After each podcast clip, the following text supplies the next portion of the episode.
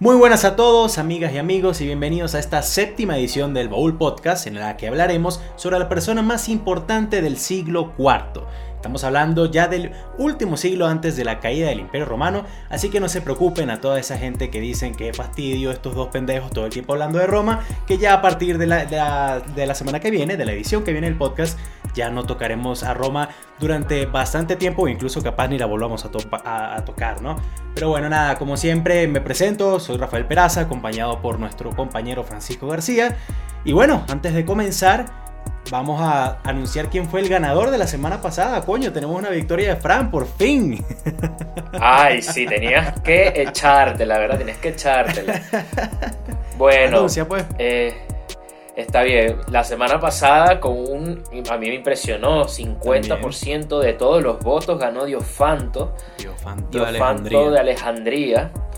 Matemático muy importante en la historia, dicho por ustedes mismos y por mí también. Con un 50% de segundo lugar quedó el candidato de Rafa Simayán, general y, general Primer emperador, emperador de la dinastía Yi. Y sí, que arregló el coge culo que fue la pelea de los tres reinos, pero al parecer eso no fue tan importante. De, de, tercer lugar quedó Orígenes, también de Alejandría, teólogo cristiano. Y de último lugar, Shapur primero. Está bien. Candidato también de, Rafa. Está muy bien. Para los que sean nuevos en este podcast, recuerden que lo que hacemos es postular cuatro candidatos, dos cada uno. Eh, para ver quién fue la persona más importante de cada siglo y vemos pues los, los presentamos, luego los, los, enfrentamos entre ellos y ustedes al final votan en la I latina que aparece en la esquina superior derecho de la pantalla eh, por quién es su personaje favorito y quién creen que fue el más importante de cada siglo, ¿no? Así que bueno, hoy tenemos a cuatro candidatos como siempre, eh, seguimos con el tema de Alejandría, por lo menos por mi lado. Tengo a Hipatía de Alejandría, la primera mujer que vamos a postular en todos estos podcasts. Y también está Vatsayana, que fue el escritor eh, de muchos libros, un señor hindú, pero pues su obra más conocida y que se sigue vendiendo como pan caliente hoy en día y que me imagino en esta cuarentena se está vendiendo aún más, escritor del Kama Sutra, ¿no? ¿Quién tienes tú, Kama Sutra se vende. Yo ah. pensaba que eso era, se sacaba solo por internet. Bueno, también, pero pues se consume, es a lo que quiero llegar. Ok, eso sí, se consume. Me parece bien. Bueno, ah. yo por mi parte, yo sí voy a regresar a Roma y yo voy con Alarico I, que si bien tiene que ver con Roma, no exactamente por romano. Bueno, sí era romano. Sino por ser rey de los visigodos, el primer rey de los visigodos. Una de estas tribus bárbaras que puso en jaque el imperio romano y que precederían lo que terminaría siendo su caída y de la cual su tribu después crearía un asentamiento muy importante. Pero te estás adelantando, estamos diciendo quiénes son. Ahorita lo vas a presentar. Bueno, pero es que estamos diciendo quiénes son. Primero no, no, no estamos introduciendo. Bueno, pero para que la gente sepa. Y el segundo, en contraparte de él, puse a Lactancio, un escritor latino y apologista cristiano que es más conocido por ser el consejero más importante de Constantino I, el cual nosotros decimos no hablar en el episodio pasado ah, porque la llevaba robada, básicamente. O sea, era muy obvio que iba a ganar porque fue el más importante por unanimidad. Eh, así como en el siglo I con Jesucristo, decidimos en este siglo con Constantino, el Grande, no que nadie lo eligiera porque sería muy injusto. Recuerden, Constantino el Grande fue eh, no solamente el que volvió a Constantinopla, la gran ciudad y súper protegida que, que, fue en la historia, ¿no?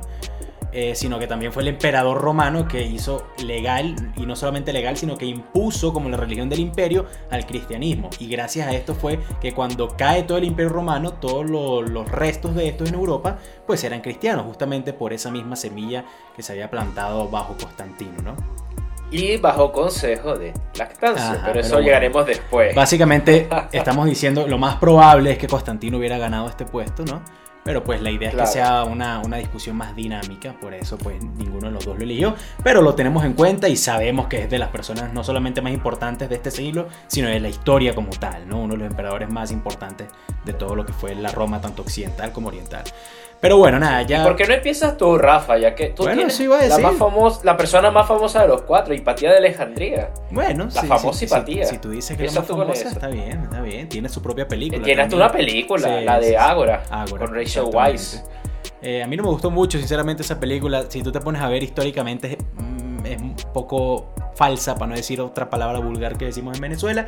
Pero bueno, nada, este, bueno, ya que me das paso, está bien, voy a comenzar a hablar de Hipatía de Alejandría, la primera mujer que tenemos en este, en este podcast como candidata, ¿no? Así que bueno, nada, Hipatía pues eh, nació en Alejandría, ¿no? Egipto, eh, provincia romana para el momento. Eh, Alejandría para ese momento seguía siendo todavía un centro cultural y, de, académico en, en todo el mundo. Me atrevo a decir que el más importante del mundo en ese momento. Y de la antigüedad. Y de la antigüedad, claro que sí. A pesar de que hubo muchos problemas siempre en Alejandría, que el propio Julio César quemó la biblioteca sin querer y que han habido y que para, para ese momento habían saqueos y había de todo, siempre que existiera gente, en este caso como Hipatía, que siguiera yendo a la biblioteca, que siguiera yendo todo, eh, representando toda la parte académica y recuperando todo lo que se perdió, pues la, la esencia de la biblioteca de Alejandría seguiría estando presente como como Fran lo dijo, ¿no? Centro cultural más importante de, la antigüedad, ¿no? Y Patía eh, hereda prácticamente de su padre y de y bueno, también obviamente por, por todo su mérito, el puesto, por, por, así decirlo, de decana de la Biblioteca de Alejandría. Porque aparte de ser biblioteca, también fue el primer centro académico eh, a gran escala y de, y de varias, varias áreas ¿no? de, de la historia. ¿no? Pero bueno, nada, este, así como dijimos que Constantino impuso el cristianismo en, como religión legal y oficial del Imperio Romano, pues esta, a pesar de eso, pues no era, la, no, era la única. Todavía había muchos romanos paganos, todavía había muchos romanos judíos y de diferentes religiones de las áreas conquistadas por este gran imperio, ¿no? Entonces, en el momento que Hipatía existe, pues, estaba viviendo en Alejandría, eh, había demasiados problemas internos en la ciudad, muchos conflictos entre cristianos y judíos, cristianos con, con, árabes en general, que todavía no eran musulmanes, pero pues tenían sus creencias y sus culturas diferentes, entre cristianos y paganos, y bueno, nada.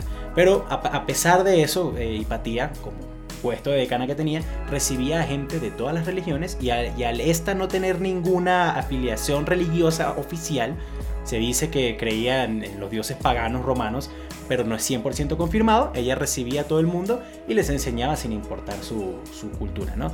Pero bueno, a pesar, aparte de ser una de las profesoras más importantes de la historia, también era pues, un genio. O sea, en el pasado video hablamos también de... Ah, bueno, ¿quién fue el que ganó? Se me, se me acaba de ir el nombre. Diofanto. Diofanto. Este, eh, Hipatía agarró mucho del contenido de Diofanto, todas estas ecuaciones, y de hecho comenzó a mejorarlo. De hecho, ella también creó muchos estilos de, cómo dividir de una forma mucho más rápida y acelerada. Ese clásica, esa clásica división que nos enseñan en el colegio todavía, que es la raya eh, como una L al revés, eh, la primera persona que propuso esa idea de división a mano fue justamente Hipatía, ¿no? No solamente eso, también creó el astrolabio, un instrumento muy bueno para pues viajar, navegar, perdón, para pues ubicarse bajo las estrellas, ella también era astrónoma, ¿no? Y su papel principal y su logro más importante fue ser eh, la, última y de las principales profesoras, por así decirlo, ¿no? exponentes del neoplatonismo, ¿no? Que era esa corriente filosófica que utilizaba y que agarraba eh, ideas de no, no, solamente de Platón, eh, sino de Aristóteles, incluso de Arquímedes y de muchísimas otras personalidades del mundo antiguo y filósofos de Grecia, ¿no? Pero bueno, así como también les dije que había muchísimos problemas internos en la ciudad, eh, resulta ser que, bueno, en uno de esos problemas se dice que Hipatía era una bruja. Cristianos tachando a una mujer inteligente de bruja. Sería la primera vez, obviamente no sería la última. De hecho, si no estoy mal, tocaría hacer un poco más de investigación, pero no recuerdo que haya registros de declaraciones de brujas antes de esta por parte de los cristianos, porque también el cristianismo era una religión oficial totalmente nueva para ese momento, ¿no? Así que podríamos decir que ella fue la primera mujer tachada de bruja, pero esta no fue quemada, ¿no? Esta fue asaltada yendo a la universidad, bueno, a la biblioteca, perdón, eh, la mataron a golpes y la descuartizaron. Nada más.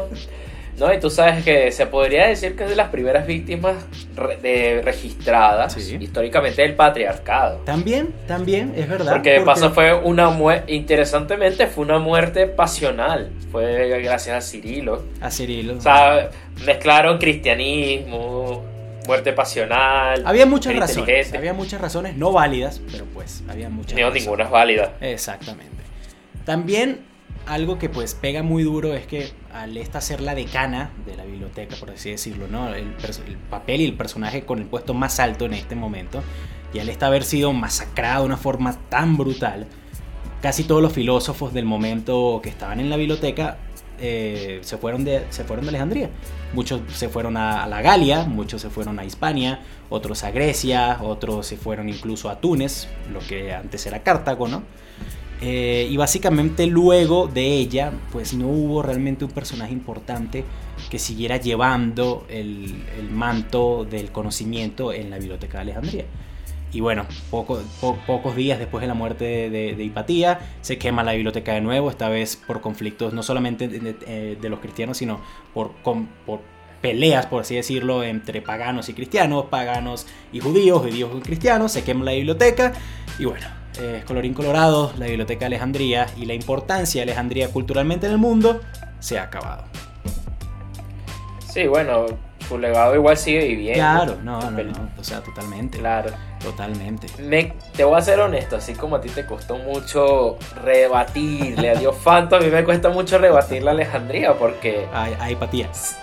Ay, perdón, a Hipatía, sí. Porque efectivamente fue una víctima de un momento muy tenso, social, político. Este, una pelea del poder, obviamente. El las religiones nunca se llevan de la mano con, lo que son los avances de la ciencia, sobre todo. No, conocimientos no tanto, porque si son conocimientos teológicos, todo bien. pero sí. Es verdad. Pero bueno. Pero tú sabes de que ninguna de las obras de Alejandría, de, de Hipatía de Alejandría, llegó a nuestros días. Claro, es que se quemó todo y no, no hubo quien las rescatara. No, pero es que antes de, o sea, no es que había existido una sola copia, tal vez existían seis. Eran, obviamente a mano, porque por lo menos la de Diofanto sí, sí llegaron a nuestros días y Diofanto incluso de la misma época, son llegan a ser contemporáneos. Alejandría hace un comentario sobre la, la obra de Diofanto. Pero las, todas las enseñanzas de Alejandría llegan escritas por sus discípulos. Ay, de hipatía, no sé por qué me confundo. No, no, claro, Frank. Son eh, totalmente. Son, llegan por sus discípulos. Pero también hay razón por la cual todos sus papeles no están en físico, por así decirlo, o transcritos por ella o, guardados hoy en día. ¿Y sabes por qué? Porque era mujer. era mujer. Sinceramente es así, los cristianos no creían que... Así, epa, los, los romanos no se salvan tampoco, los romanos eran de las cosas más machistas que había en esta vida. Pero pues ellos, de, de, todas formas, también cabe recalcar que Hipatía no fue la primera filósofa ni académica mujer en la historia sino que fue la más grande hasta ese momento, ¿no? Y los romanos siempre y cuando se, la mujer demostrara su valía, eh, se le respetaba todo, todo, lo que hacía, ¿no? En cambio, bueno, pues, más bien, el asesinato de Hipatía, porque lo dije el asesinato de Hipatía generó de que los grupos que eran opuestos a ella, eh, comandados por Silvio de esto, al final, si bien salieron bien parados, no gracias al emperador, sino a la Augusta, del emperador del momento, eh, terminaron igual perdiendo la lucha por el poder. No, no la lograron porque el asesinato de Hipatía igual fue muy cuestionado entre la sociedad de Alejandría del momento. Eso sí, aquí yo sí voy a hacer una crítica porque obviamente, o sea, su trabajo es muy difícil de criticar, pero aquí yo no sé tanto si es una crítica a ti, que me encanta criticarte, o es una crítica a, a su legado. A ver, dilo pues. Porque primero que nada, obviamente la figura de Hipatía está también realizada en mucho romanticismo y en mucha leyenda, en mucha historia, ¿verdad? Y dicho esto, es, se encuentra un poco complicado el saber exactamente cómo pensaba, porque por lo menos una cosa que se le consideraba muy eh, respetada esa época es que ella decidió ser virgen, ¿verdad? Como es. Y dice que decidió ser virgen y que también decidió por lo menos una vez alguien le declaró su amor y ella agarró fue un paño, lo llenó de su sangre menstrual y se lo tiró a la cabeza y dice, eso es lo que amas de mí, es totalmente asqueroso. Este, pero también en diversos escritos, ya después más apoyados por el feminismo de los años 80, se dice de que la verdad no era así, sino de que era una persona muy pasional y demás, y que tenía hasta su propio amante y eso. Y la figura de, de Hipatía, de Alejandría, se ha tal vez tergiversado por tergiversado y no deificado, no llega un aspecto de diosa, pero sí se ha utilizado mucho su propia figura para politizar por lo menos durante los siguientes siglos. Claro. eh, por lo menos una oposición a la, a la iglesia. Claro. La historia de Hipatía. Al final no. Es triste que no se cuente su valor como lo que fue de filósofa, de matemática y de astrónoma, que eran sus principales, por así decirlo, fuentes, sus principales fuentes de conocimiento, sino al final su legado fue su muerte. Se dice que ella fue uno de los inventores del astrolabio, pero se sabía de que habían eh, prototipos de astrolabio anteriores a ella. Si bien no se, no se le va a quitar que este, hizo comentarios importantes en obras matemáticas y demás, pues al final su legado es básicamente, uno, morirse, lamentablemente. Y no es solamente una muerte normal, sino una muerte por persecución. ¿Cuál fue el legado de Cristo? El legado de Cristo. Morirse por, por perseguido. Pero, pero yo, no hay una religión de empatía. no, no, yo pues, sé, yo sé. o sea, me- me- o sea, a lo que no me refiero es que. con A lo que me refiero favor. es que. o sea, su muerte. No, no, tampoco es para. Obviamente para- es importante exacto, su muerte. exacto, exacto. Pero yo lo que digo es que, o sea, no es importante porque después haya realzado No, no, no, claro. sus propios conocimientos, porque al final, ¿qué, qué fue lo que descubrió Hipatía? Cuánto es tu personaje, cuéntame, ¿qué descubrió Hip- Hipatía en, su, en sus textos, en su, Bueno, Hipatía, libros, en su filosofía? descubrió cómo, no se sabe exactamente a ciencia, a ciencia cierta si ella lo, lo- lo diseñó o no, o simplemente lo mejoró, pero bueno, mejoró, por así decirlo, para jugarlos a salvo, el astrolabio. Ok. Herramienta que se utilizó para descubrir América. Primero Claro, es una de las herramientas de navegación utilizando las estrellas, muy importante. Primero. Segundo, mejoró las nuevas estrategias para dividir, eh, sí, para dividir números de, de gran valor, ¿no?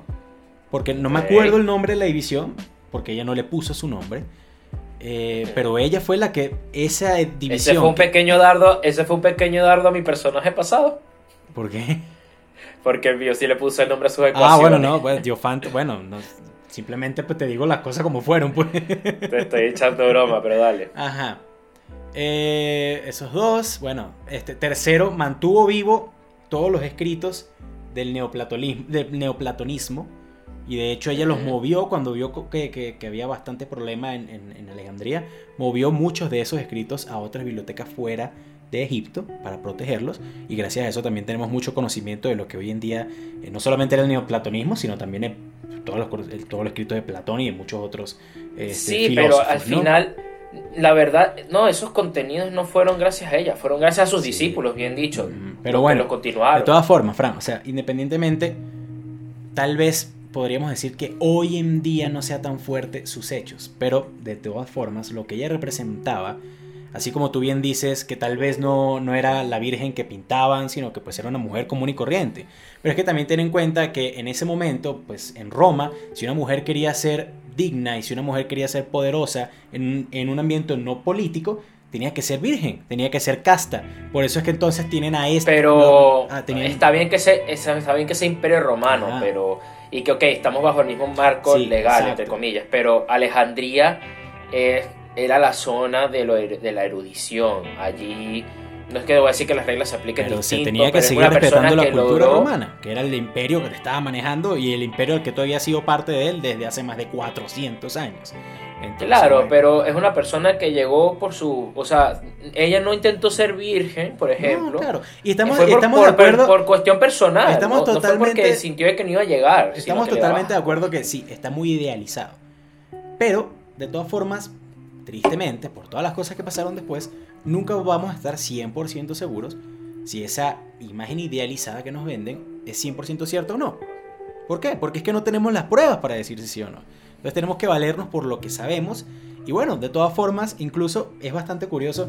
¿Tú sabes cuál fue la siguiente mujer importante, muy importante del mundo académico que vino después, cronológicamente hablando de ella? ¿Quién? ¿En qué año fue? No, bueno, ¿en qué año fue? ¿En qué siglo fue? No sé. Siglo XX. ¿Quién, Marie Curie? 1500 a- Bueno, Marie Curie, este, la que escribió también eh, el, eh, Frankenstein, que no me acuerdo cómo es que se llama. Mary. Shelley. Mary Shelley, exacto. Eh, muchísima gente, hubo muchas mujeres muy importantes también, pero Claro. llegaron a ser importantes. en Pero eso es mentira porque te saltaste a Juana de Arco, ¿oíste? Pero es que, no, yo te dije académicamente, Juana de Arco no sabía Ah, escribir. académicamente, tienes razón, tienes razón. Bueno, coño, la reina Pero- Isabel de Inglaterra, verga, la- yo me atrevo a decir que es la reina más importante de, de la historia. Y coño, Claro. académicamente, o sea. Porque es que mujeres poderosas han existido siempre. Pero en el, en el, ambiente académico siempre se le han puesto más, más trabas, ¿no? Entonces, más de las trabas que ya tenían para otro tipo de, de en cualquier otro tipo de puesto, ¿no? Pero bueno, nada, básicamente este, esa, es, el, esa es mi, mi, candidata, ¿no? Una de los dos. Eh, sí, se le idealiza, es verdad, pero es, casi imposible no hacerlo. No, yo no estoy diciendo que no se idealice, pero se me hace difícil, ok, aparte de lo que tú dijiste del astrolabio, que no hay seguridad respecto a eso, ok, lo del cálculo de las, de las divisiones, eh, si alguien lo conoce, póngalo en los comentarios, porque no tengo ni idea yo tampoco cómo se llama. eso era la tarea de Rafa y Rafa no la hizo, eso no es mi culpa. a, duras penas estoy despierto, no, déjame tranquilo. Estamos grabando esto de noche para que no lo sepa. y, y la cosa es que, o sea, aparte, ok, su relevancia queda como un icono para, tanto feminista, mm. Que después fue adoptado por las feministas, obviamente, no en esa época no existía nada cercano a lo que esa ideología llegó a ser, y mucho antes de ser un icono feminista era un icono de la ciencia, básicamente, o sea, un icono, pero de la ciencia que rechazaba a la iglesia, era un un ejemplo de, mira, la iglesia nos retrasó tantos cientos de años en conocimiento porque esto era lo que le hacían a, a los científicos. Y fue tachada como hereje. hipatía.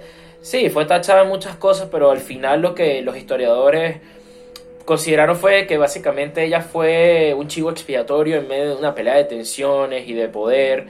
Básicamente que era Quisiera poner Alejandría como capital, Alejandría como capital de conocimiento en la antigüedad cuyo, conocimiento iba en contra de la religión, básicamente. Exacto.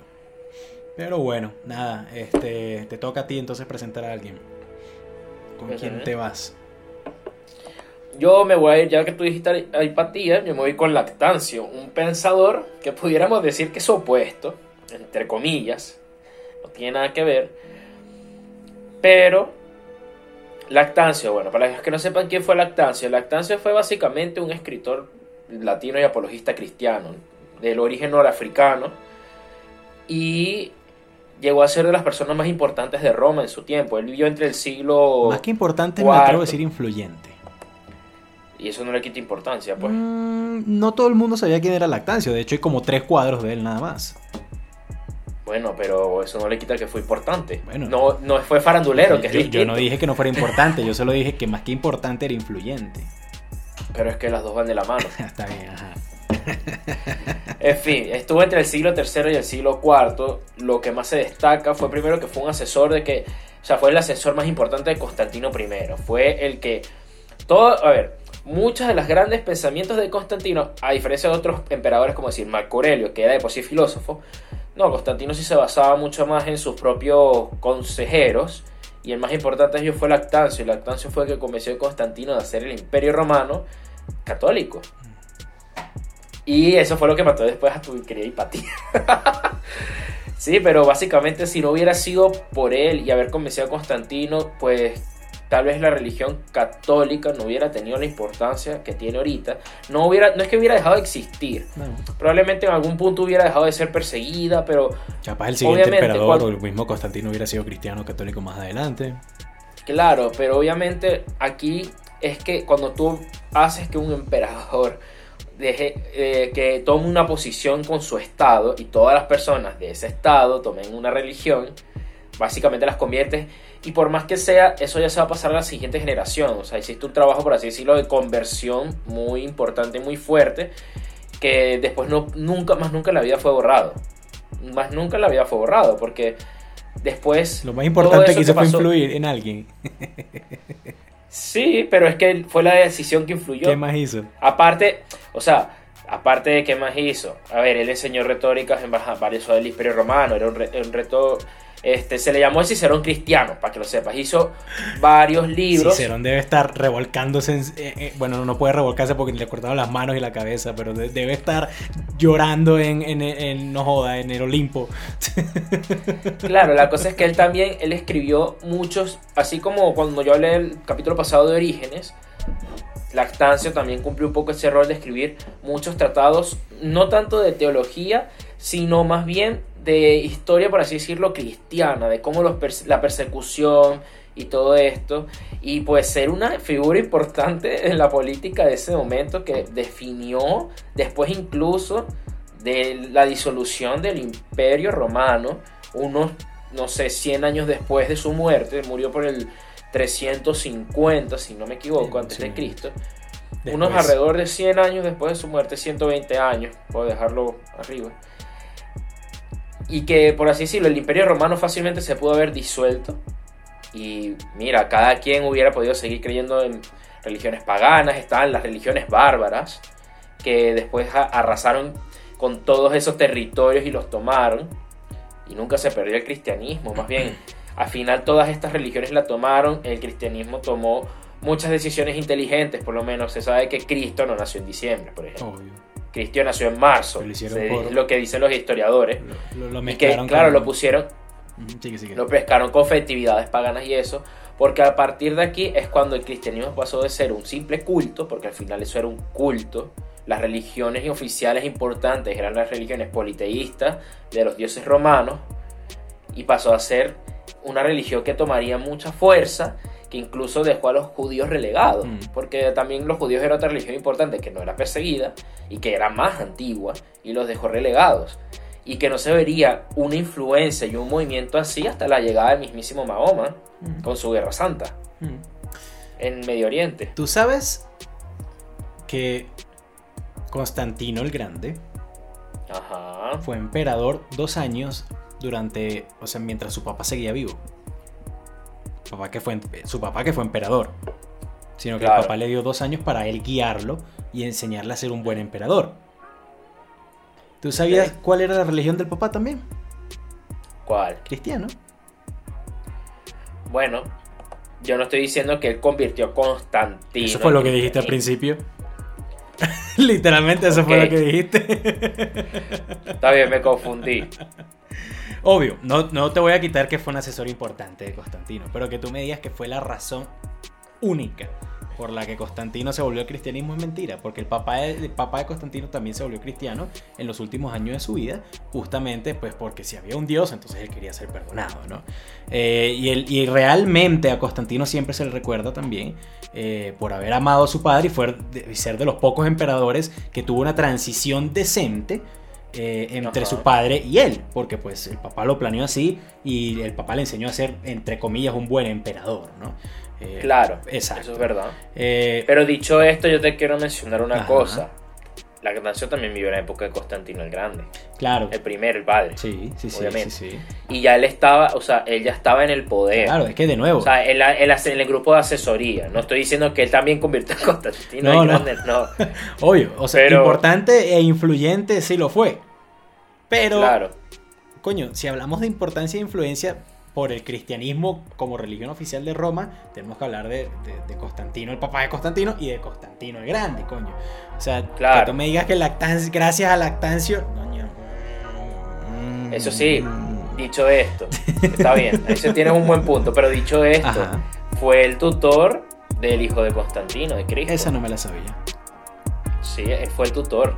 Más bien, es verdad que él, fue un poco olvidado porque dentro de los mismos, no olvidado en la historia, sino olvidado antes que llegara Constantino, porque dentro de los mismos cristianos, él al ser poco ortodoxo, se le, muchos cristianos no les gustaba, porque a veces decían que eran de ideas muy radicales. Era una persona que tenía muy buena retórica, por eso también se le considera un poco como el Cicerón cristiano, pero eh, este, fue una persona que eh, contraargumentó y hizo unos argumentos muy fuertes y criticó muy duro el estoicismo, por ejemplo, y el epicureísmo. También dos corrientes filosóficas, pues que siempre han habían estado desde hace cientos de años bajo la misma, bajo el modo de vida romano, básicamente.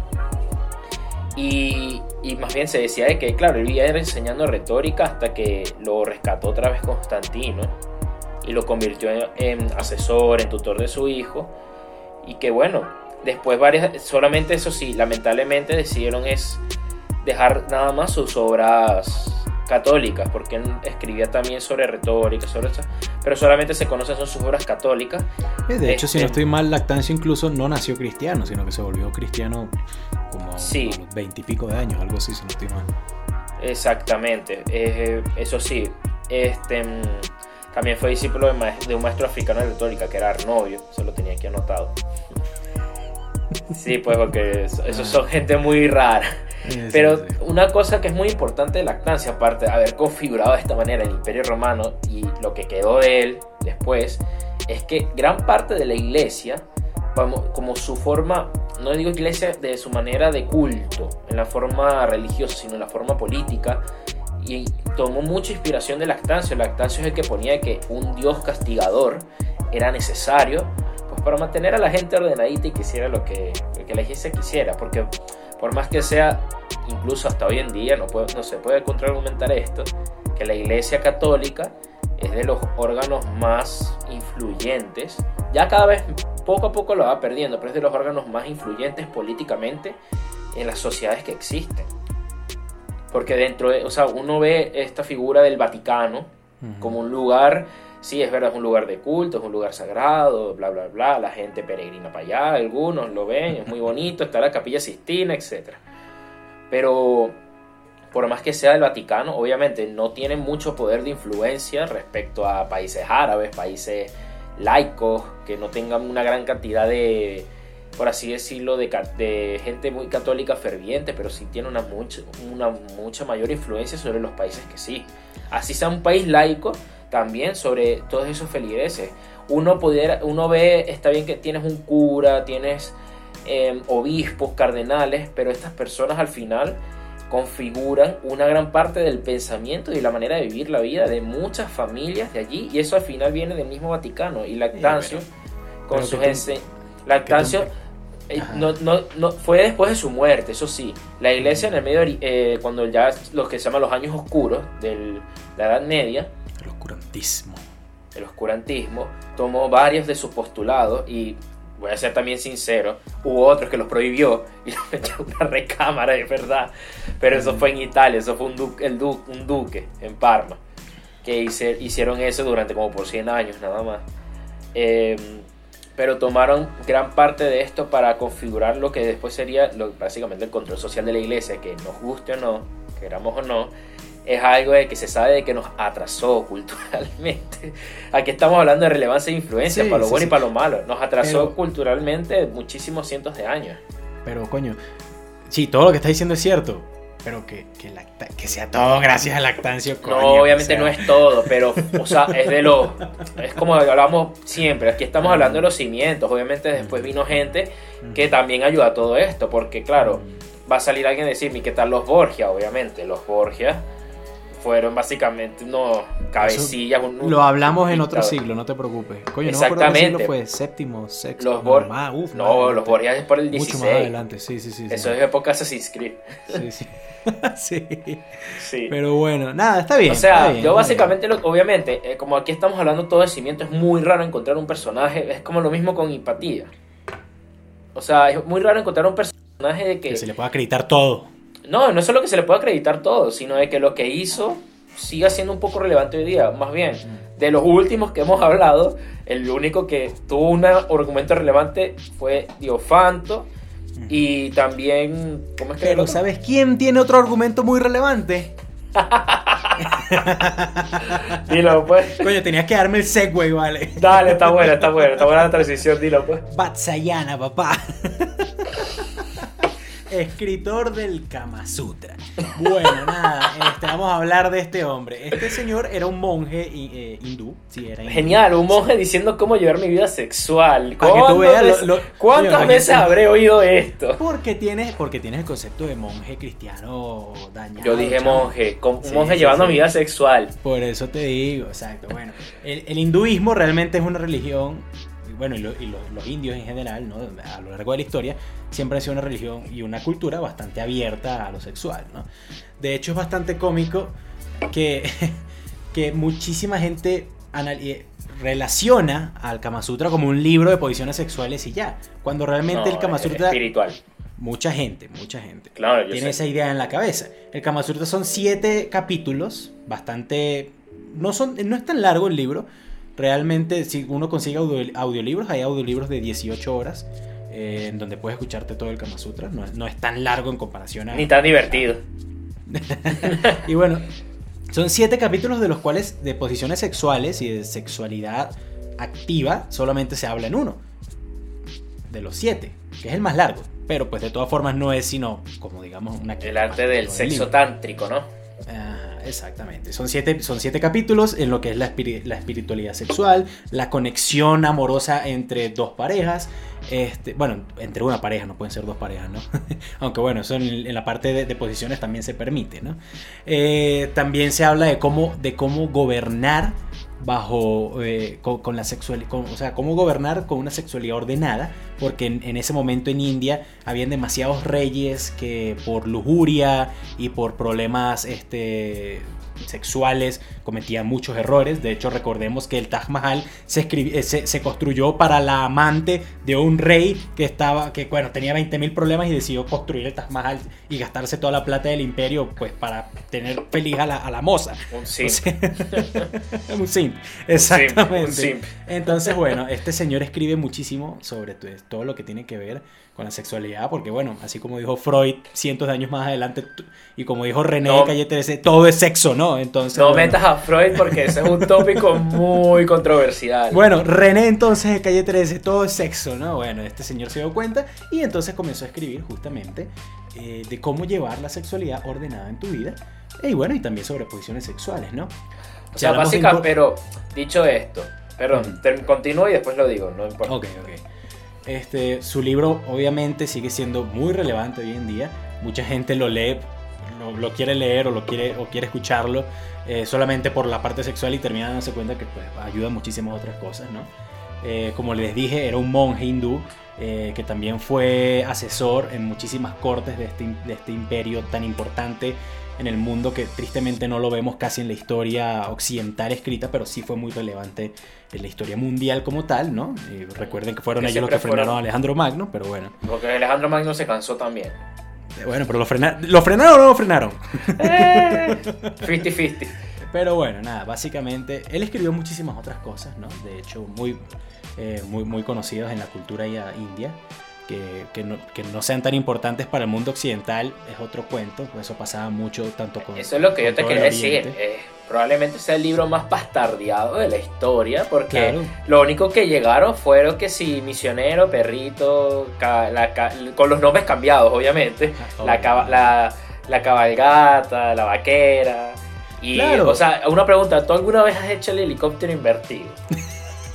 ¿Tú alguna vez Mira, has hecho eso? no podemos hablar. Mira, el video pasado lo desmonetizaron, creo que no te había dicho, así que coño, no hagamos que este Pero es que no, también. pero es que eso está muy dentro de contexto para que el algoritmo lo agarre. Pero tú has- sabes que tú has hecho el helicóptero invertido. Tú tienes la capacidad física flexibili- de flexibilidad de hacer el helicóptero invertido. Pero bueno, seguimos hablando hoy en día de eso. Y a pesar de que nadie sepa quién lo escribió, realmente si Como que nadie cualquier- sabe si lo acabas de decir. Coño, o sea, si, te- si a ti te preguntan en la... Tú, ni, tú no sabías qui- ni cómo se pronunciaba ese nombre con No, ese eras tú que no lo sabías cómo se No, pronunciaba. tú me dijiste que no sabías y pronunciar. tú tampoco lo sabías. Yo tampoco lo sabía, coño. Y yo, Sigo sin y- saberlo. Y, y antes de investigarlo, realmente, no, se dice Ba- Vatsyayana, lo, lo escuché de, de indios, o sea... Ok, de traductor de Google en hindú. Ajá. No, no, no, no, un video hablando de eso, un, hindú- un indio hablando de eso. Pero bueno, ah, ya. Eh, aunque de todas formas tú le preguntas a cualquier persona que sepa que es el Kama Sutra, quién lo escribió, no te van a saber decir, ¿no? Porque bueno, eso No, pasa que solo es muchísimo. hindú y ya. Exacto, eso, eso pasa muchísimo, ¿no? Pero no se le quita la importancia que él fue, que, él, él fue quien lo escribió, ¿no? Y de nuevo, bueno. no es que él solamente tenga ese... Actualmente solo sabemos, bueno, solo conocemos a gran escala esa obra, pero él también escribió muchísimas cosas, no solamente sobre sexualidad, sino también de cómo vivir tu vida de una forma honrada y, y saludable. Recuerden que- que ¿Y lo- alguna de ellas le conoces el nombre? No, porque están todos en hindú, en indio. O sea, Indio, indio. bueno, eh, si alguien conoce un hindú, lo trae al canal porque del resto. O sea, esto es algo muy coño, particular con la mira, cultura hindú. Te, te voy a ser verdad, sincero, coño. escúchame, esto es algo muy particular con la cultura hindú. Más o India. menos hasta la época de Gandhi, Ramanujan y todo eso, es un país súper cerrado. Sí, bueno, igual que China, igual, que lo, igual como lo fue China. Sí, pero por más que sea pensamientos chinos, el taoísmo, China tuvo más contacto, por así decirlo, con el mundo. Incluso se, hay registros de, por lo menos cuando la pelea de los tres reinos, hay registros de em, eh, que enviaron a diplomáticos romanos a, allá de la China. Ya habían contactos entre imperios y se sabía que está ahí. A nadie le interesaba la India y con la India era como una selva, nadie se metía para allá. Ni Alejandro Magno le provocó meterse mucho para allá. Claro, pero fue de todas formas muy importante porque, coño, si no, aunque fue muy tarde, de hecho el Kama Sutra, la primera traducción eh, en Estados Unidos vendida en Estados Unidos, eh, fue en 1960, si no estoy mal, y la primera traducida del inglés fue en Inglaterra en 1800 y pico. O sea, estamos hablando que fue una... Cuando era, cuando, obviamente, cuando la India también se abrió gracias a que era protectorado británico, era la India británica. Pero bueno, eso de todas formas, ok, sí, es importante, pero no le quita, más bien, más bien le da más valor a, que este libro haya sobrevivido tanto tiempo y haya sido traducido y haya sido tan importante hasta el día de hoy, cuando muchísimas otras escrituras no. Pero es que yo a esto quiero llegar, no es un libro que tuvo una persecución de parte de un grupo católico muy... en la India no. Como para... Porque es que no habían católicos en la Exactamente, o sea, es lo que digo, fue algo que simplemente se escribió y Sí, ok, llegó hasta nuestros tiempos y como te digo, es mal más bastardeado la historia. Solamente quedaron unas foticos. Porque no, bastardeado no es, que la, que la gente sea selectiva en lo que este libro significa y habla, no quiere decir que sea bastardeado. No, o sea, yo digo bastardeado porque me estás diciendo que existen siete tomos y solo el último siete capítulos. Bueno, siete capítulos. Dentro de un libro. Siete capítulos, pues. Y que el último sea el único que diga las posiciones. O sea, los seis capítulos de espiritualidad, que es lo que evitan que seas un estúpido y crees el Taj Mahal para intentar cogerte una tipa. O sea, esos seis capítulos son los que son ignorados. Lo que tú estás diciendo que yo, que yo veo más relevante que hacer el helicóptero invertido a una velocidad de torca de 480 revoluciones por minuto. De, trastornar la información porque no es que sean ignorados, sino que no, son, no, no se les da la importancia cuando una persona no ha leído y no se ha familiarizado con el Pero es que... Porque pregúntale a cualquiera que, En muchos sexólogos también se usa mucho lo que es el sexo tántrico, todo esto que estoy en el Kama Sutra, que es la manera de lo que dice vivir el sexo. El sexo tántrico no es ni la mitad de popular de lo que es el Kama Sutra. Claro, pero de todas formas, por, sea por lo que sea que sea famoso, sigue siendo muy conocido. Y cualquier persona que haya leído el Kama Sutra, en primer lugar solamente por, las posiciones sexuales, y se haya leído todo el libro, que de nuevo no es tan largo, este, va a terminar con toda la información y no solamente con... ¿Tú te lo leerías sin dibujitos? Yo, bueno, lo escucharía, porque tú sabes que a mí no me gusta mucho leer, entonces sí lo escucharía. Ok, entonces lo escucharía sin dibujitos. Creo que escucharlo con dibujos es como complicado, ¿no, Frank? No, o sea, me repuesto, pero puedes ponerte los dibujos mientras escuchas. La figura tal y tiene FIC 7 y ahí sale el helicóptero. El libro, está tan, el libro está tan bien escrito que no hacen falta los dibujitos. Eso es para la gente como tú que necesita dibujitos al, momento de leer. Ajá. Para imaginarse las cosas. Creo que tú digas, cuando te fracturas el pene, ya quiero ver que, ahí vas a ver rogado el dibujito para ver el ángulo bien. Oíste. Pero bueno, nada, estamos ya hablando mucha paja, básicamente. Pero es que, exacto, eso es lo que quiero decir, ok, escribí el Kama Sutra. pero yo veo, más, yo veo más importante y relevante la parte espiritual detrás, pero solamente uno se queda con el Kama Sutra. porque es verdad, es una parte muy bonita, es una parte muy bonita y eso, y al final es... Uno no es el único que escribió de eso. Muchísima mm. gente de todo, del, del hinduismo y de la India han escrito sobre esto. Cabe destacar de que el hinduismo como religión es extremadamente politeísta. Tienen, se, han estudiado que pueden tener hasta 31 millones de dioses. O sea, estás aburrido, puedes rezar un dios distinto todos los días de tu vida y no te vas a, no lo vas a rezar a todos. Mm.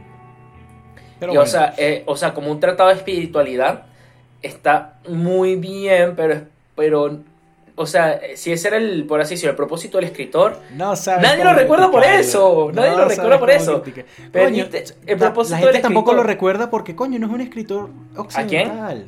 La gente tampoco decidió no recordarlo porque no era un escritor occidental. De hecho, la primera vez que se tradujo estoy diciendo, en Inglaterra ni siquiera tenía Nadie recuerda el Kama Sutra por su espiritualidad. Lo recuerdan porque cuando tú relación de pareja está en un bache porque solo hace dos posiciones, vamos a ir al Kama Sutra por creatividad y listo. De nuevo, de nuevo, de nuevo.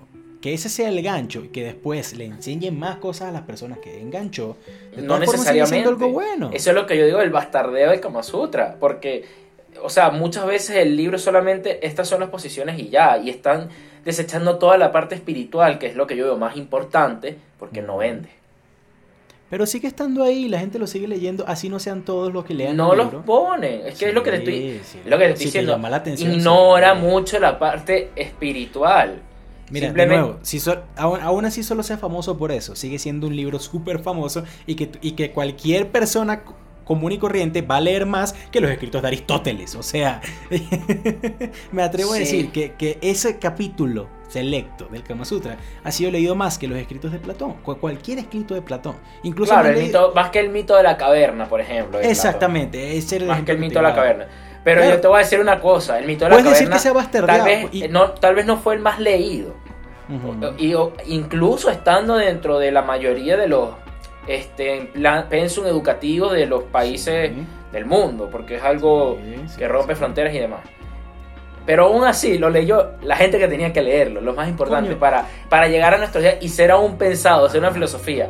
Yo por eso es lo que te digo, estamos yo a ti no te veo haciendo el hablando helicóptero y no quiero verlo haciendo, no te veo hacer el helicóptero invertido y no quiero verlo tampoco. Estamos hablando de importancia, entonces de todas formas sigue siendo relevante. Yo te puedo preguntar, mira, podemos agarrar a 100 personas en la calle y, preguntarle si, si nos puede explicar, si nos puede decir por lo menos de qué trata el libro, eh, eh, perdón, el, el- el- bueno, el- la historia de- del hombre de la caverna, o de qué trata el Kama Sutra, y por lo menos van a saber más del Kama Sutra que el de la caverna. no te lo puedo niego, asegurar. no te lo niego. Exacto. Pero, Entonces, pero tal vez no sea no saben del Kama Sutra original, saben de lo que ahora es el. Kama Sutra, que son unas posiciones sexuales y ya. Pero gente conocen, va a decir, no le quita la yo te puedo decir que esa misma cantidad de gente que tú le preguntas, la mayoría no te va a saber decir de que eso de verdad es un libro, un tratado espiritual. En vez va a decir, no, es que eso es cuando me quiero poner creativo en el, en el catre.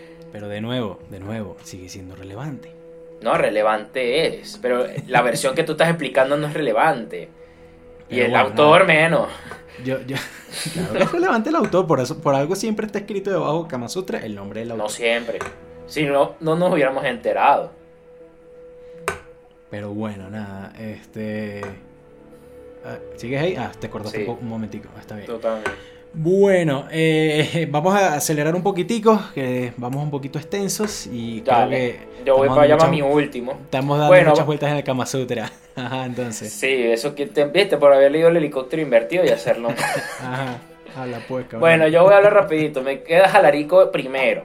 No es el rey, de- es un rey, el rey de los visigodos, el primer rey de los visigodos. Es muy famoso por haber asediado Roma dos veces, incluso haber saqueado Tres. Roma.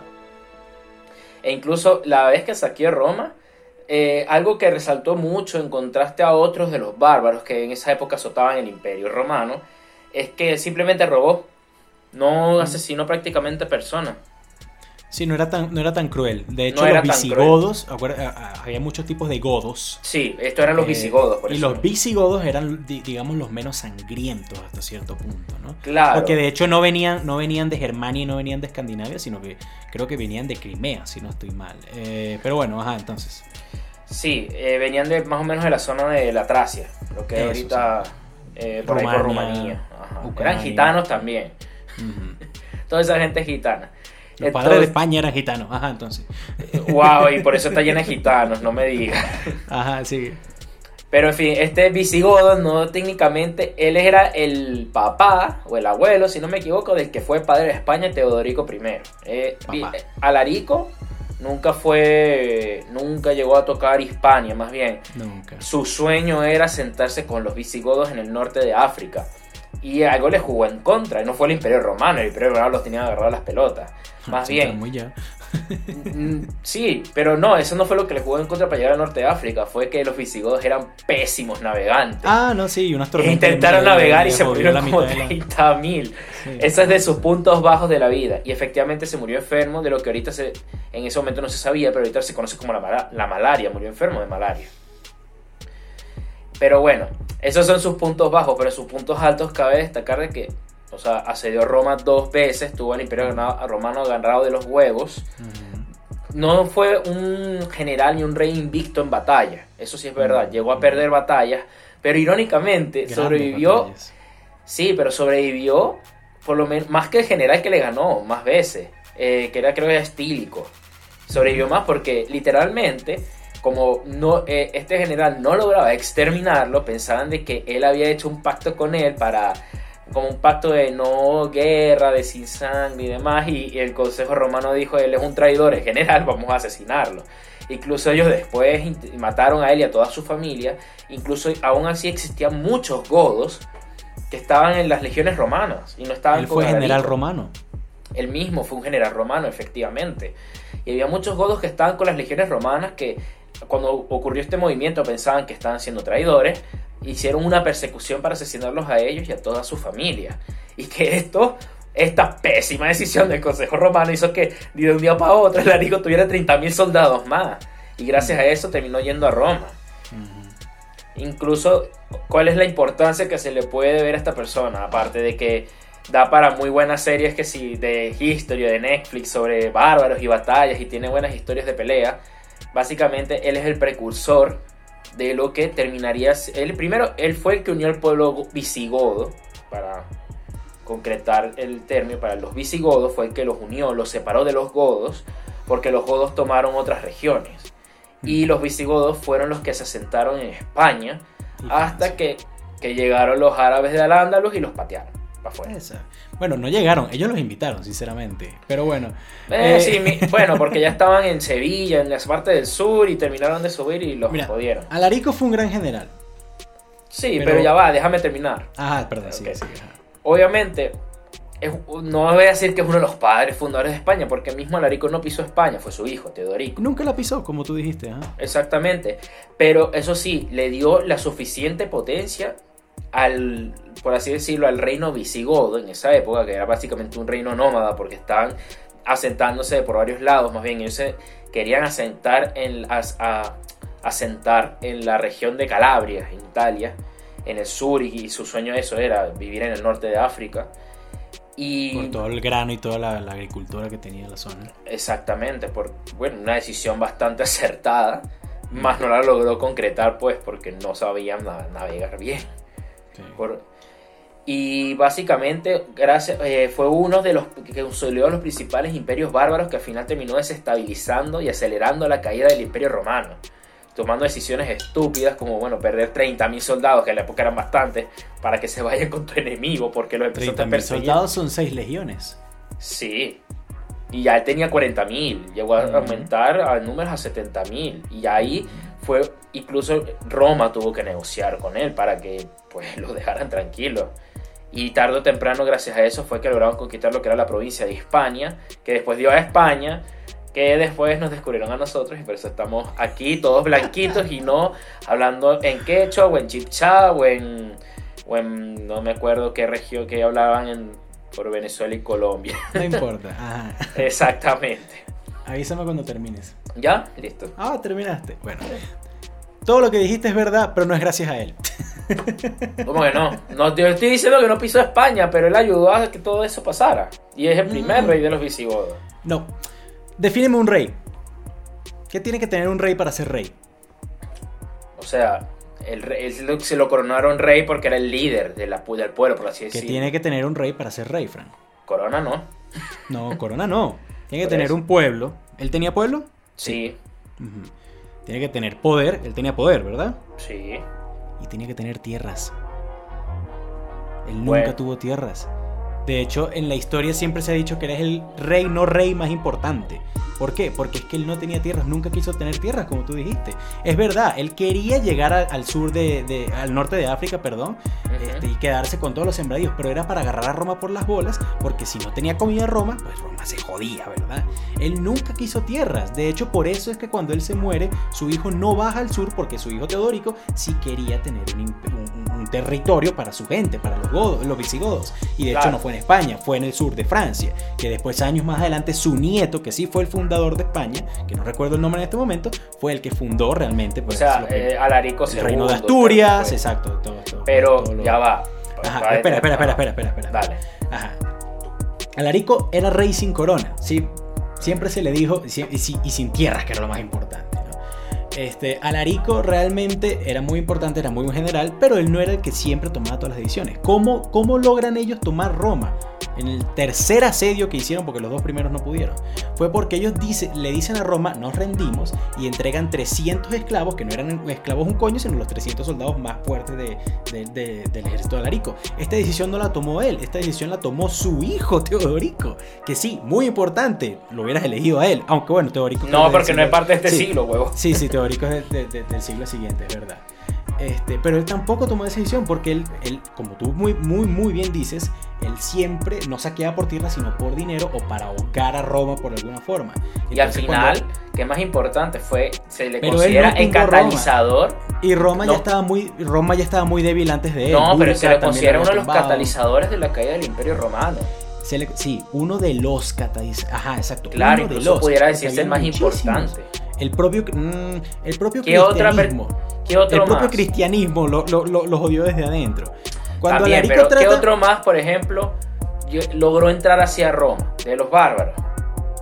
Bueno, Búrica también lo hizo, que una mujer celta lo hizo después, eh, antes No recuerdo muy bien. Eh, bueno, de los bárbaros no se le puede considerar a, a este, a Aníbal, no se le puede considerar bárbaro, pero bueno, Aníbal también lo logró. No logró entrar a Roma. Ma- ma- Bueno, bueno. Eso es lo que te estoy diciendo. Porque no es lo mismo, es lo que estamos hablando de Decébalo y de otros grandes generales Sí, que le patearon el culo a Roma.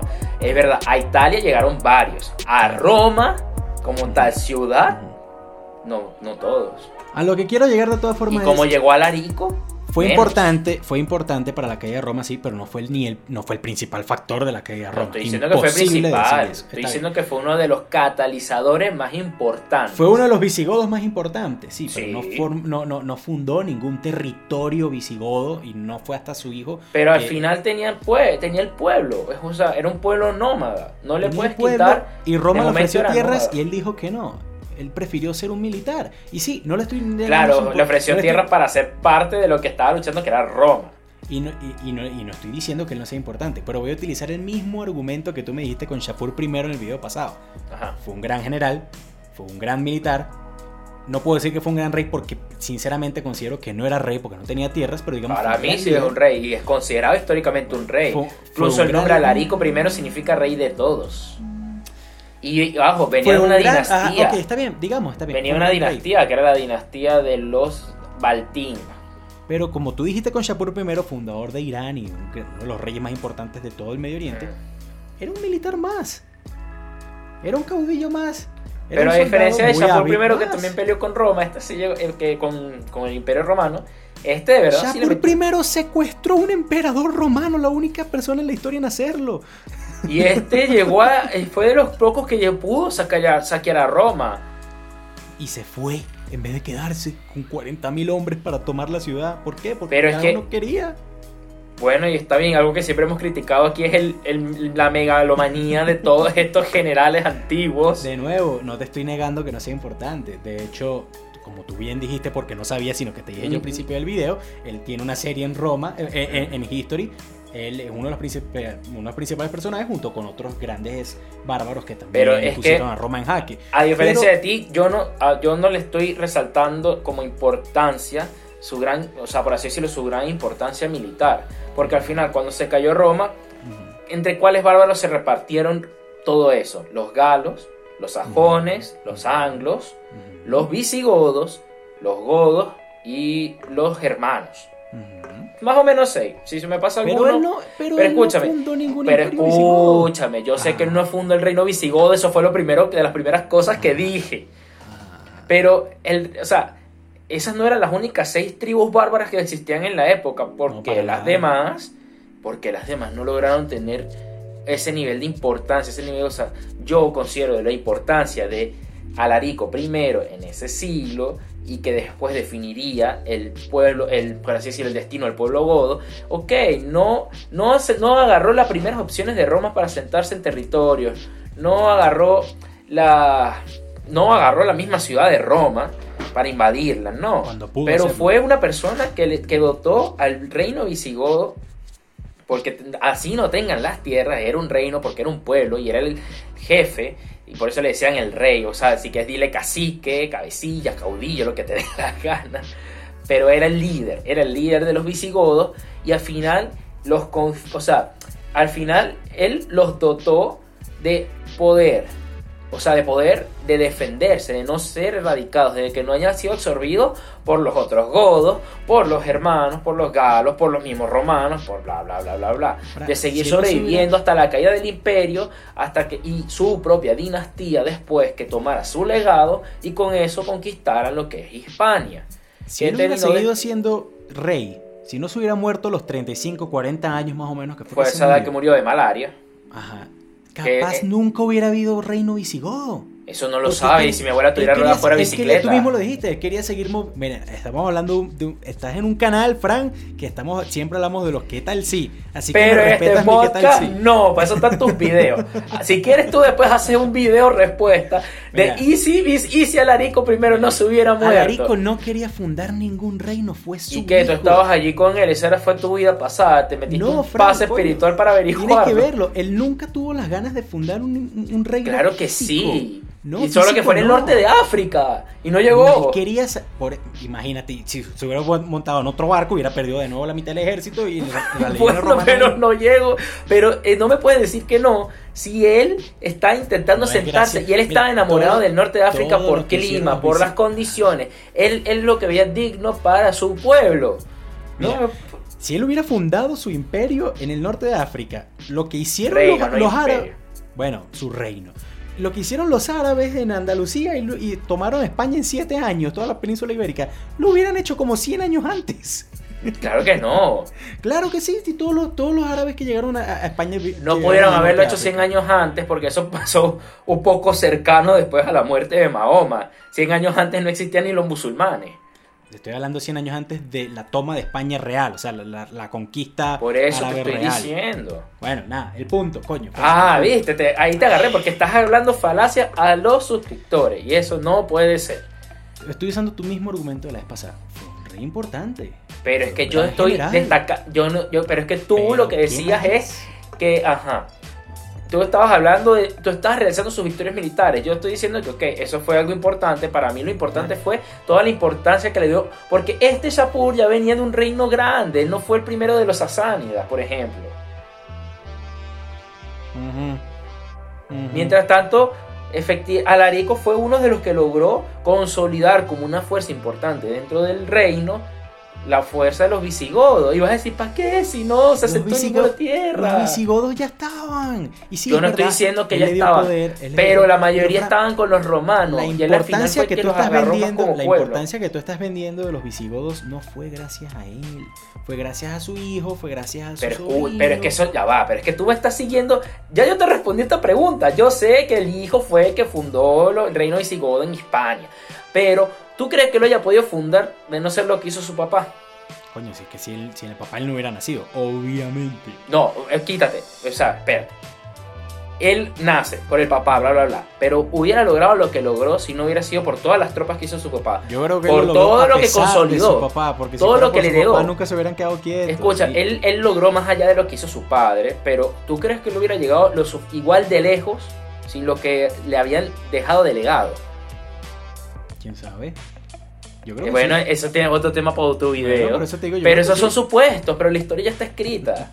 No lo puedes venir con supuestos. La historia está escrita. La historia está escrita. Consolidó el imperio, el reino visigodo, para que después su hijo y su descendencia lo crearan como el reino que ya existía y tomó la provincia de España. Listo. Esa es historia escrita. Provincia que después, que de una invasión árabe, pero que se sabe de que los, o sea, los árabes conquistaron no toda lo que ahorita se conoce como España. Excepto Asturias gracias a Don Pelayo, sí, ya sé. No, Don Pelayo fue el que empezó la reconquista de España. y, evitó, y evitó que no tomaran Asturias. En gran parte, sí, pero es que los árabes tuvieron como por 500 años España. O sea, Don Pelayo no vivió 500 años. y Asturias nunca fue tomada. Y que parte de Galicia tampoco. o sea, aún Don Pelayo no fue tomada. Pero estamos hablando muy adelante, Frank. No, yo sé, pero lo que yo estoy diciendo es que Don Pelayo fue, se puede considerar un visigodo. O sea, en, era visigodo. En, era visigodo, exactamente. O sea, no, porque si tú, tú me pudieras bien decir que qué importa, que fue lo que dice con Chapor, de qué importa de que él haya creado todo esto si después llegaron los árabes y extinguieron todo eso. Pero la verdad es que lo extinguieron un 90%, pero quedó el 10% ahí y se mantuvo. ¿Tú me vas a decir que la España de 20 años, de, bueno, la España después de la Reconquista era la misma España, los visigodos. No, no, era la misma, pero no, no exterminaron a los visigodos, ni claro su que linaje, sí. ni cosas. Claro que no, no es que estás diciendo que Don Pelayo es visigodo. Y de ahí Sí, empezó la pero- reconquista. Pero los españoles de 200 años después de Don Pelayo ya no er- tenían nada de visigodos, ni siquiera Claro que no, obviamente que sí, eso es un linaje. Yo se lo digo porque yo viví en España tres años, Ay, yo viví yo en se España lo- dos años. pero tú eras un, eres un bebé, tú tenías que ser cuatro Ah, años. bebé, Tenía siete. Ajá, Bueno, ay, tan grandote. Ajá, en fin, de los 5 a los 7 yo estuve de los 13 hasta los 16. Entonces, yo tengo una más conciencia que tú. Y efectivamente, o sea, España existe una mezcla, un mestizaje muy importante que, pero, o sea, que viene, porque por lo menos los vascos es como, técnicamente es el pueblo español, los vascos. Porque es el pueblo que nunca, o sea, ya estaba cuando llegaron los romanos, ya estaban los vascos. Su idioma es un idioma que tiene 5.000 años y nadie sabe de dónde viene. Independientemente de todo esto que estamos hablando es muy importante, pero no tiene nada que ver con Alarico, nada que ver. Yo, ¿cómo que no? Si él fue, o sea, él puso las bases de lo que terminó siendo todo esto. Sin él, sí, por, ah, por más que tú quieras decirme de que él no tiene nada de relevancia a lo que hizo su hijo, obviamente que sí. Su hijo sí, obvio. Obviamente tiene acuerdo, suficiente importancia y Teodorico- relevancia. Para mí Teo- Teodorico primero fue de, de- las personas más, más importantes de Europa realmente y me, me lo- me lo pido una vez para el siglo que viene, por cierto. Pero Dale. Pero, Pero- o sea, pero- no me vas a negar esto de paso de que fue de los que de las personas que tambaleó al Imperio Romano, que consolidó al, al reino Imperio visigodo, Romano aún no teniendo tierra, para que después llegara su hijo con todo eso y amasara mucho más de lo que su padre hizo. venció un imperio Pe- ya moribundo, formó un reino Pero sin lo venció, tierras, lo venció de muchos se igual murió sin fracasaron. cumplir sus misiones. Ni siquiera tomó Roma cuando pudo. Se, se le No, le era su intención tomar decisiones de Roma. la historia. ¿Qué coño? O sea, sea- sí, fue. pues, pues, pues, sí, importante sí fue, pero que, que tú me digas más importante de este siglo. Nah. Eso lo decía Pero bueno, la audiencia. va- va- va- Yo sigo diciendo, Eso primero que yo sigo diciendo, audiencia. tú, aunque me quieras negar, es que tú nunca me lo contraargumentaste bien, solamente me Nah. hiciste ataques de Trump, negación tras negación tras negación y Nah. meterte por los lados con otros hechos. Yo simplemente estoy, yo estoy diciendo, tú viste, que lo militar, que lo militar, pero es que lo militar me sabe a verga, simplemente yo estoy diciendo, consolidó un, impe- un reino No potente consolidó. dentro de todo el culo que era mira, Roma, y, vamos y reino que más adelante, círculo. gracias a lo que él puso como base, se construyó un imperio que duró durante unos cientos de años hasta que llegaron los árabes a matarse, a raspárselo. Y ni siquiera los mataron No a todos, porque siempre nada quedaron en una franja. Nada, Pues es lo que yo te dije, lo de Sapor primero no sobrevivieron, el, el imperio de los sasánidas no sobrevivió. Coño, el concepto de Irán sí, ese lo fundó él. El Lo nombre. mismo que tú me estás diciendo. El nombre. que fue la España. No, un El nombre, nombre. Un, nombre, una tierra y una cultura, déjame decirte. Qué cultura, si después llegaron los árabes, los árabes agarraron- llegaron y se agarraron eso. Después que medio lo recuperaron, volvieron a llegar los árabes y se lo volvieron a agarrar dos veces. Y Nah, te chico, lo demostró la gente con votos. Te lo demostraron con votos. Bueno, y te van a demostrar a ti también que Alarico fue importante, pero no fue ni el primer rey visigodo. Entonces, rey de sí, fue el primer rey coño. visigodo. No, verga. Un rey sin tierra, marico, una huevona. Es un presidente sin país, pero bueno, está bien. Bueno, Está Juan bien, Guaidó. va- vamos a seguir, vamos a seguir dando las mismas vueltas. Era Juan Guaidó del, del- de los visigodos. Y, y Juan, era Juan Guaidó de los visigodos, marico. Con eso, con eso te hundiste, te enterraste 10 kilómetros bajo tierra, weón. Ay, por favor, claro que no, porque no tenía ningún Nicolás Maduro. En fin, fue una persona que. Es, esa definición, una tierra definida. Pueden ser rey de un pueblo, necesitas tu pueblo que te considere rey ya. Ok, Exactamente. Thor, está bien, vamos a guardianos. Ajá, está bien, listo. Eh, yo creo que Eso es vamos culpa a, tuya. Dejemos esto ya por terminado porque vamos a seguir dando las mismas vueltas. Ajá. para mí, para mí con la Rico está dando patadas de abogados, pero bueno, este. ya saben, amigos, voten ustedes entonces quién de los cuatro es el más importante según los argumentos que hemos prestado y según, pues, obviamente, su propio criterio. Y nada, mis amigos, este video va a ser editado por Fran, así que vamos a ver cómo, cómo va eso. Sí, ajá. Si queda más bonito, Así ya si saben queda a quién feo no es darle culpa crédito. mía. Así... Sí queda más bonito, ya saben a quién darle crédito, totalmente de acuerdo. Así que nada, amigos, este... Sí, recuerden pegarle una eh, suscripción. ah, bueno, Fran, de Spotify. Dile a la gente, ¿qué es lo que tiene que Que hacer? por allá el capítulo va a salir un día antes. No, sí va a salir un día antes. Esperemos. ok, ok. Sí, ok, recuerden ajá. saber, eh, Eh, hemos estado leyendo recordemos comentarios, vamos a Patreon, estar igual favor. leyendo los comentarios de este video para saber qué opinan sobre un futuro Patreon, porque aún lo estamos tomando en meditación y consideración tántrica.